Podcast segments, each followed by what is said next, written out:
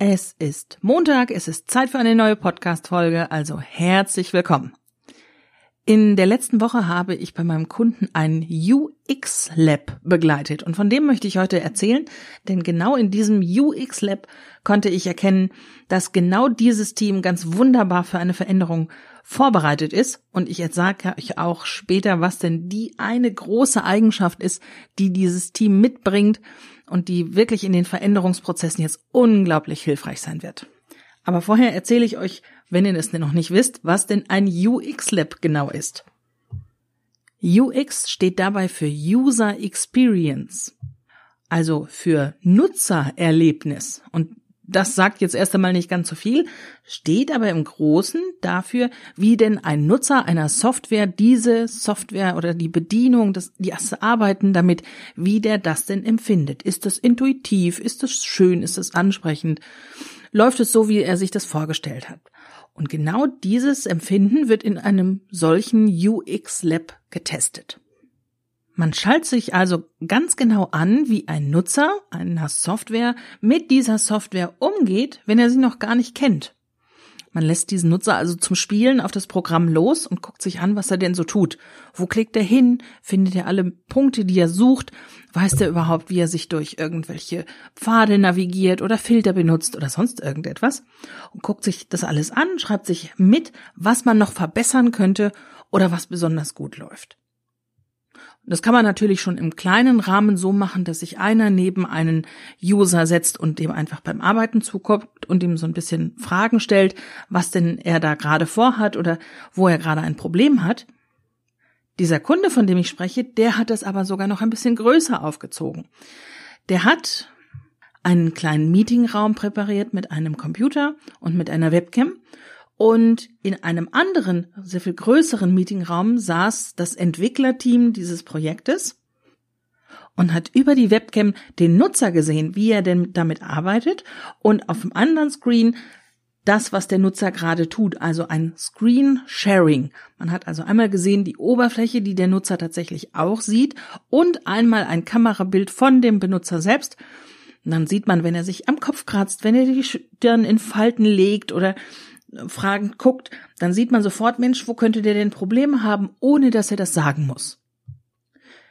Er wurde dann von einem Kollegen begrüßt, jemandem, der genau solche UX-Labs ganz oft durchführt und schon weiß, wie man das anmoderiert oder wie man durch einen solchen Prozess hindurchführt, dass er auch nochmal Fragen stellt, mm, auch vielleicht mal ein paar Fragen in Richtung, verstehen Sie wirklich, was jetzt hier diese Maske bedeutet, was bedeuten diese Elemente ohne dass das Ganze dumm wirken soll.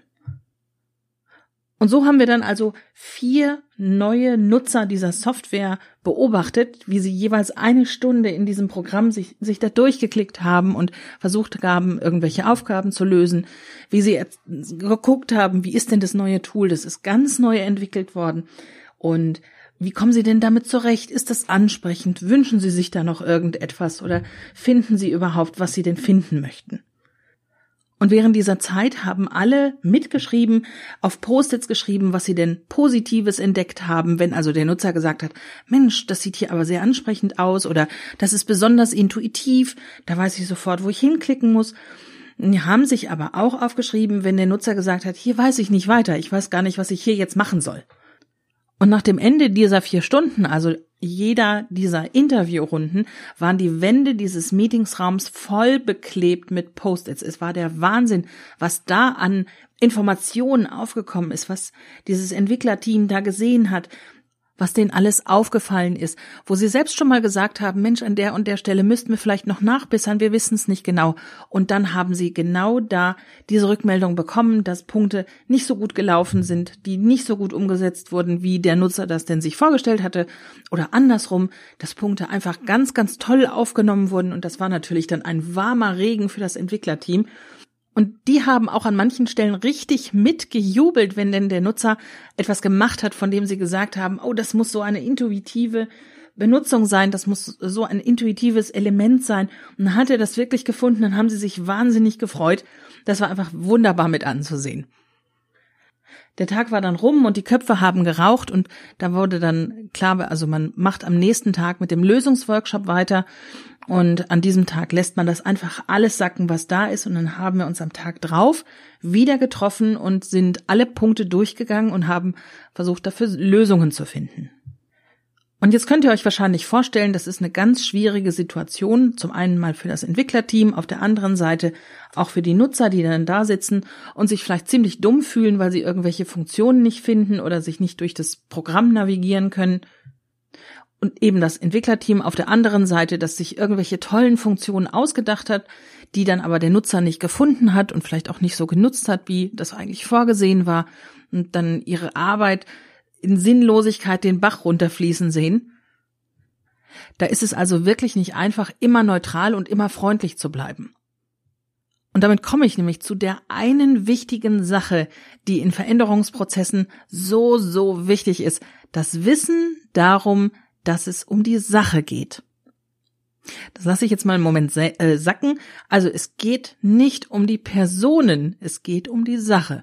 Und jetzt mögen einige von euch vielleicht auch aufschreien, um Himmels Willen, der Mensch steht im Mittelpunkt und es geht nicht um das Programm, sondern es geht immer um den Menschen, es soll ihn unterstützen. Ja, das ist richtig.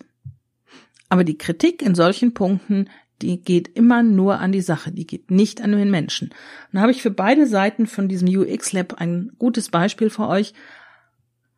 Es gab in diesem Programm eine Funktion, die einer dieser Nutzer gesucht hat, aber er fand sie einfach nicht.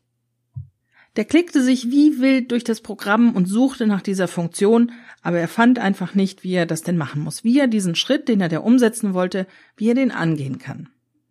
Und jetzt konnte ich ja das Entwicklerteam wirklich ganz hautnah beobachten, wie sie auch dies beobachten, mitmachen, wie sie äh, sehen, was der Nutzer denn daraus macht, was sie da entwickelt haben, und wie sie dann hinterher ähm, bei der Ergebnissammlung oder später bei dem Lösungsworkshop mit diesem Feedback umgegangen sind. Und es ist ja nichts anderes als ein Feedback. Der Nutzer sagt, so habe ich das nicht erwartet. Und da war es ganz toll, dass ich so beobachten konnte, dass das Entwicklerteam sich da überhaupt nicht negativ von beeinflussen lassen hat. Wir haben nicht das aufgefasst als ein Feedback, das sie kritisieren soll. Also kein, dieses Entwicklerteam hat das falsch gemacht oder wo hat das Entwicklerteam denn diese Funktion versteckt, sondern sie haben das ganz neutral gesehen, haben es wirklich sich nur um die Sache, um dieses Programm drehen lassen und haben erkannt, der Nutzer hat das einfach nicht gefunden. Die Funktion muss also an einer anderen Stelle und prominenter platziert werden, damit er, also dieser Nutzer, der in diesem UX Lab war und alle anderen Nutzer damit die das besser finden können. Ohne irgendwie beleidigt zu sein, ohne irgendwie traurig zu sein, ohne zu sagen, oh, wir haben uns so eine Mühe gegeben. Es war allen klar, wir müssen das und das ändern, das packen wir jetzt einfach an, denn hier geht es um die Sache, damit den Menschen geholfen wird. Und auf der anderen Seite kam in diesem UX Lab auch nicht einmal, wirklich nicht ein einziges Mal der Gedanke auf, dass ein Nutzer fachlich nicht in der Lage wäre, diese Funktion überhaupt zu finden oder zu bedienen. Denn die, diejenigen, die da in diesem UX Lab saßen, die Beobachter, die Entwickler und die Fachkollegen, die wissen ganz genau, diejenigen, die sie da ausgesucht haben, die sie eingeladen haben als Probanden für das UX Lab, die haben das fachlich alles super drauf. Da stellt sich überhaupt gar nicht die Frage, ob irgendjemand das hinkriegen könnte oder nicht. Wenn da irgendetwas nicht funktioniert, dann liegt es tatsächlich an diesem neu entwickelten Programm und dann muss da nachgebessert werden. Das war für mich ganz toll zu sehen und zu beobachten, dass die Leute damit so viel Wertschätzung arbeiten, dass es da keine Befindlichkeiten gibt, dass es da kein Geziepe oder Gezedere gibt, sondern dass wirklich die Ärmel hochgekrempelt werden und Hand in Hand wird an dem Ziel gearbeitet, ein tolles Produkt auf die Beine zu stellen. Und wenn man das will, dann kann man sich gar nicht erlauben, sich irgendwelche Befindlichkeiten, sich davon leiten zu lassen, Angst zu haben, dass jemand anders einem was Böses könnte oder selbst jemanden anderen, naja, zu mobben. Also wichtig ist, Neutralität arbeitet gemeinsam an der Sache. Und da, da muss ich beide Punkte unterstreichen, gemeinsam und an der Sache. Das funktioniert aber auch nur unter zwei Voraussetzungen. Also man kann probieren, was man will. Wenn diese beiden Voraussetzungen nicht gegeben sind, dann wird das Ganze im Sande verlaufen oder einem richtig um die Ohren fliegen. Dafür müssen nämlich die Nutzer, also hier zum Beispiel die Probanden aus dem UX Lab, ganz genau wissen, dass die Entwickler das Allerbeste für sie rausholen wollen. Dass sie also wirklich ein Produkt, eine Software auf die Beine stellen wollen, die sie unterstützt in ihrer täglichen Arbeit, die ihnen Zeit spart, die Geld spart, die Energie, Ressourcen oder was auch immer, die einfach die Arbeit einfach macht. Und auf der anderen Seite muss das Entwicklerteam sich hundertprozentig sicher sein, dass jedes Feedback, was es zu dieser Anwendung geben wird, ob es im UX Lab ist oder in Schulungen oder in auf Infomessen oder im laufenden Betrieb später, dass die Nutzer dieses Feedback immer zurückgeben und zwar direkt und ungefiltert, also ungeschönt. Sie müssen also nicht schön reden, was nicht schön ist. Sie dürfen es aber auch nicht noch schlechter reden, indem sie erst einmal mit Kollegen so richtig vom Leder ziehen, bevor sie denn dann irgendwann mal Wochen später, wenn ihnen irgendetwas so richtig auf den Keks geht, dann das, die Rückmeldung geben. Denn bis dahin hat sich alles schon so festgefahren. Wenn also beide Seiten wissen, dass sie offen und ehrlich mit den anderen umgehen und auch genau diese Offenheit und Ehrlichkeit von den anderen erwarten können, dann kann genau das super funktionieren, dass man gemeinsam wirklich ergebnisorientiert an der Sache arbeitet und etwas Tolles aufbauen möchte. Ich wünsche euch viel Erfolg dabei und ich wünsche euch, dass ihr das schafft und diese Stolpersteine, die bis dahin im, Weg liegen, auch aus dem Weg räumen könnt wenn ihr irgendwelche Fragen habt in diese Richtung oder selbst mal von einem Fall erzählen wollt, der bei euch in der Firma gewesen ist, dann schreibt mir bitte an podcast@stephanieselmer.com.